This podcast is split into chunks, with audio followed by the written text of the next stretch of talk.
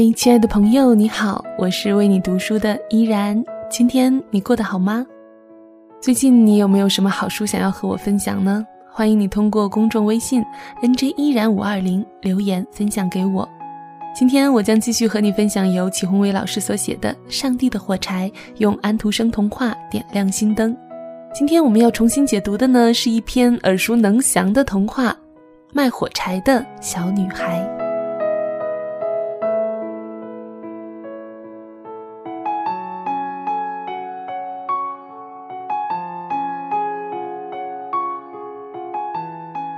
火柴的小女孩讲的是一个卖火柴的小女孩在大年夜冻死在街头的故事，但安徒生的本意并不只是要我们同情她的悲惨遭遇。这位童话大师讲这篇故事的用意到底是什么呢？下面的时间就让我们一起来分享祁宏伟老师的理解。我五岁的女儿特别爱读《卖火柴的小女孩》，我问她对这篇童话的印象是什么。他说：“印象最深刻的是那些美丽的画面和奶奶带小女孩去了天国。这真有意思。为什么咱们大人只看到了悲惨，而小孩子却看到了欢乐呢？也许我的女儿是对的，她在提醒我，这篇童话的重点不在开头，而在结尾。这篇童话发表在1846年的丹麦大众历书上。”本是为了配合丹麦画家隆布的一幅画而写的。安徒生就此说过这样的一段话：在去国外旅行的途中，我在格洛斯登堡住了几天，卖火柴的小女孩就是在那里写成的。我那时接到了出版商弗林森先生的信，要求我为他的隶书写一个故事，以配合其中的三幅画。我选了一个穷苦小女孩拿着一包火柴的那幅画。根据一幅画就能写出这么一篇伟大的童话，安徒生的想象力真是惊人。反过来，我们也感叹说，今天教出来的学生想象力萎缩到了多么可怕的地步。安徒生能有如此丰富的想象力，其实也离不开他对劳苦大众的深刻同情和对贫困生活的真切洞察，以及他从自己穷困潦倒的童年生活中所总结出来的辛酸经验。童话中小女孩的经历确实很悲惨，她穷到连一双自己的鞋都没有，穷到这么小就必须出来卖火柴，甚至连大年夜也要出来，而且她因没卖出一根火柴，回家还得挨揍，而吓得不敢回家。她在一个没有亲情的家庭中长大，唯一疼爱她的奶奶已经去世了，在如此饥寒交迫中。他只能靠着冰冷街头的墙角，靠划亮火柴取暖。多可怜的小女孩！最终，如杜甫所写的“朱门酒肉臭，路有冻死骨”。小女孩被冻死在街头的墙角边。别忘了，这可是个理当欢乐团圆的夜晚。从这里我们可以看到，安徒生对那些穷困苦弱者有多么深的同情和怜悯之心。他凝视着那张画，在新年的快乐声中听到了穷人的呻吟和弱者的哭泣。在这一方面，我们无论怎么赞赏安徒生的这种情感都不过分。他打破了童话一贯的温馨格调，让我们看到了人世间的残酷以及穷苦人受难死去的真实景象。我们多么需要把这一种情感传递给我们这个时代的孩子们，在当下这个时代，冷漠、自私已经成了通病。不知道你还记不记得小月月事件？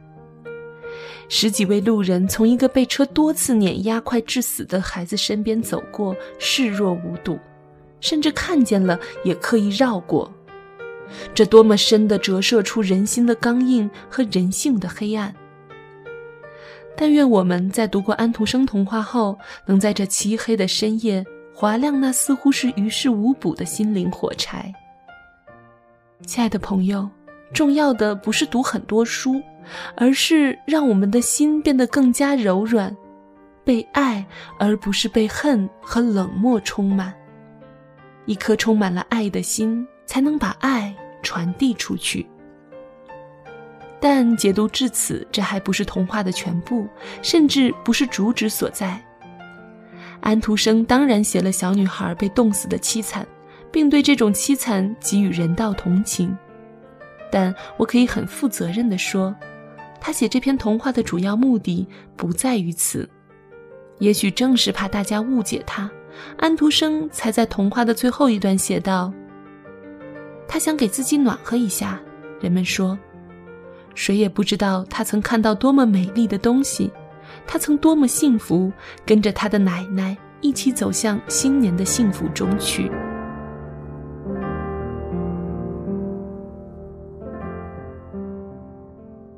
人们都把小女孩被冻死当成最大的不幸和痛苦，但安徒生先生分明不这么看。他甚至说，这个小女孩看到了美丽的景象。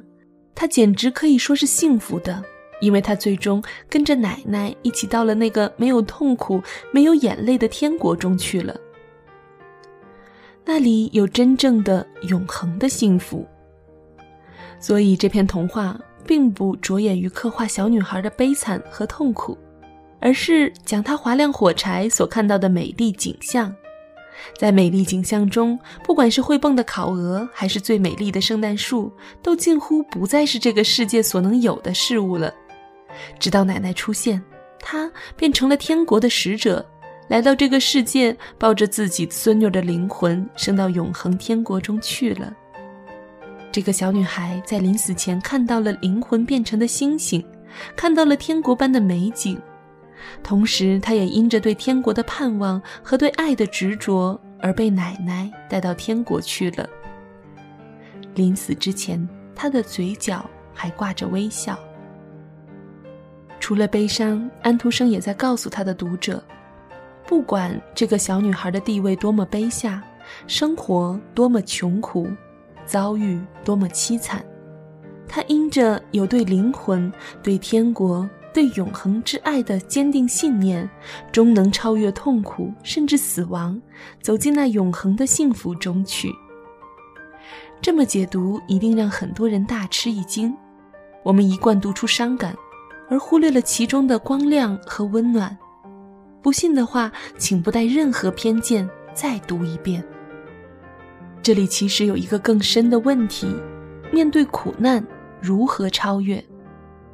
一般人认为需要通过更加实际的和物质化的方法，有的说要起来革命和斗争，推翻压迫者和剥削者，实现公平公义；有的则强调要埋头发展生产力，认为物质极大丰富了，教育水平提高了，苦难和穷困自然也就消失了。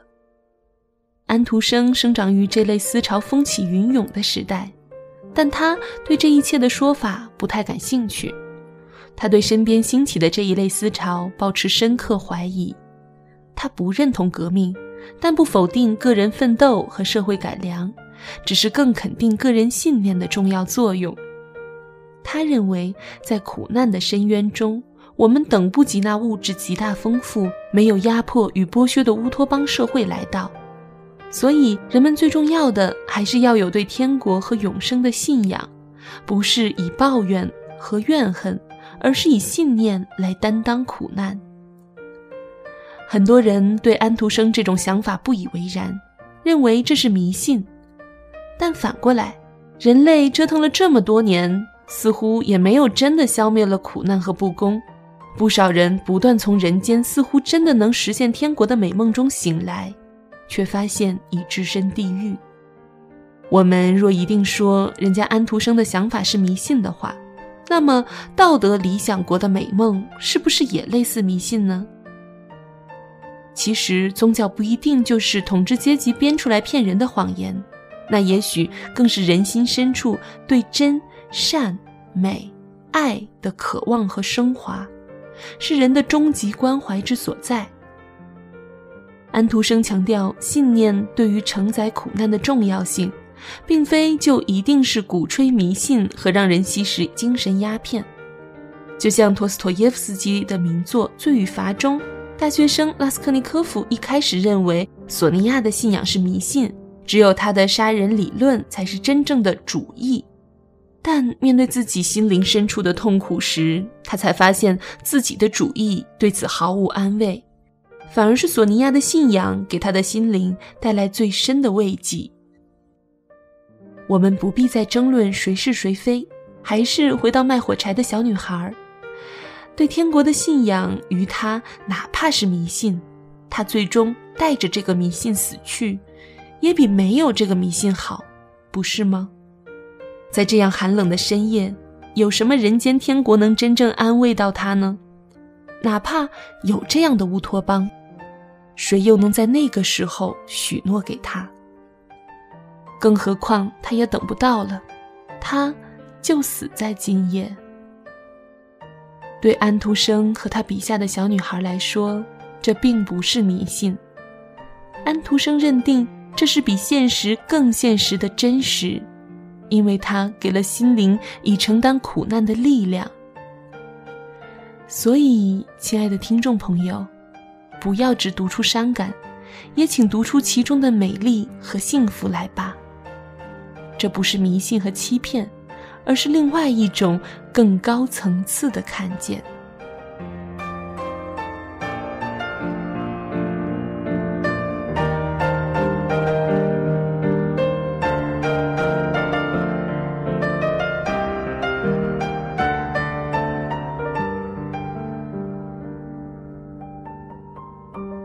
谢你收听本期的为你读书《上帝的火柴》，用安徒生点亮心灯。听完这一期的解读，你是不是也想要去重温一遍《卖火柴的小女孩》了呢？欢迎你在阅读原版童话故事之后留下你的思索。我是主播依然，喜欢我的节目，可以在新浪微博关注 NJ 依然，或者加入我的公众微信 NJ 依然五二零。转发本期节目，有机会获得这一本《上帝的火柴》，用安徒生童话点亮心灯。我会在全书更新完毕后，从所有的转发者中抽取五位，送出这一本由齐宏伟先生所写的《上帝的火柴》。如果你喜欢齐宏伟先生的文字，欢迎在新浪微博关注齐宏伟二零一一。依然代表作者齐宏伟先生，感谢您的收听，我们下期再会。Wonderful, wonderful day. Day I will never forget. After I'd wandered in darkness away, Jesus, my Savior, I met. Oh, what a tender, compassionate friend. He met the need of my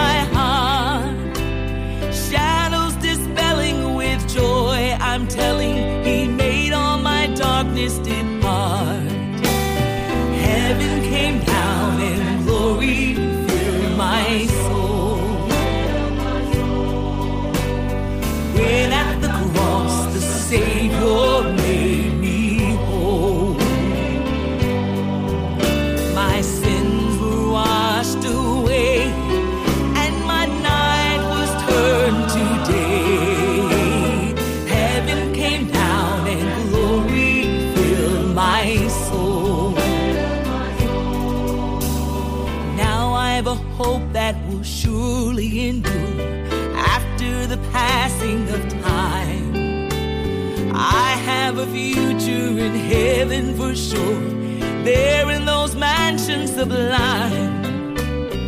And it's because of that wonderful day when at the cross I believe, which is eternal and blessings supernal from His precious hand I receive. Heaven came down in glory filled my soul. When at the cross the Savior.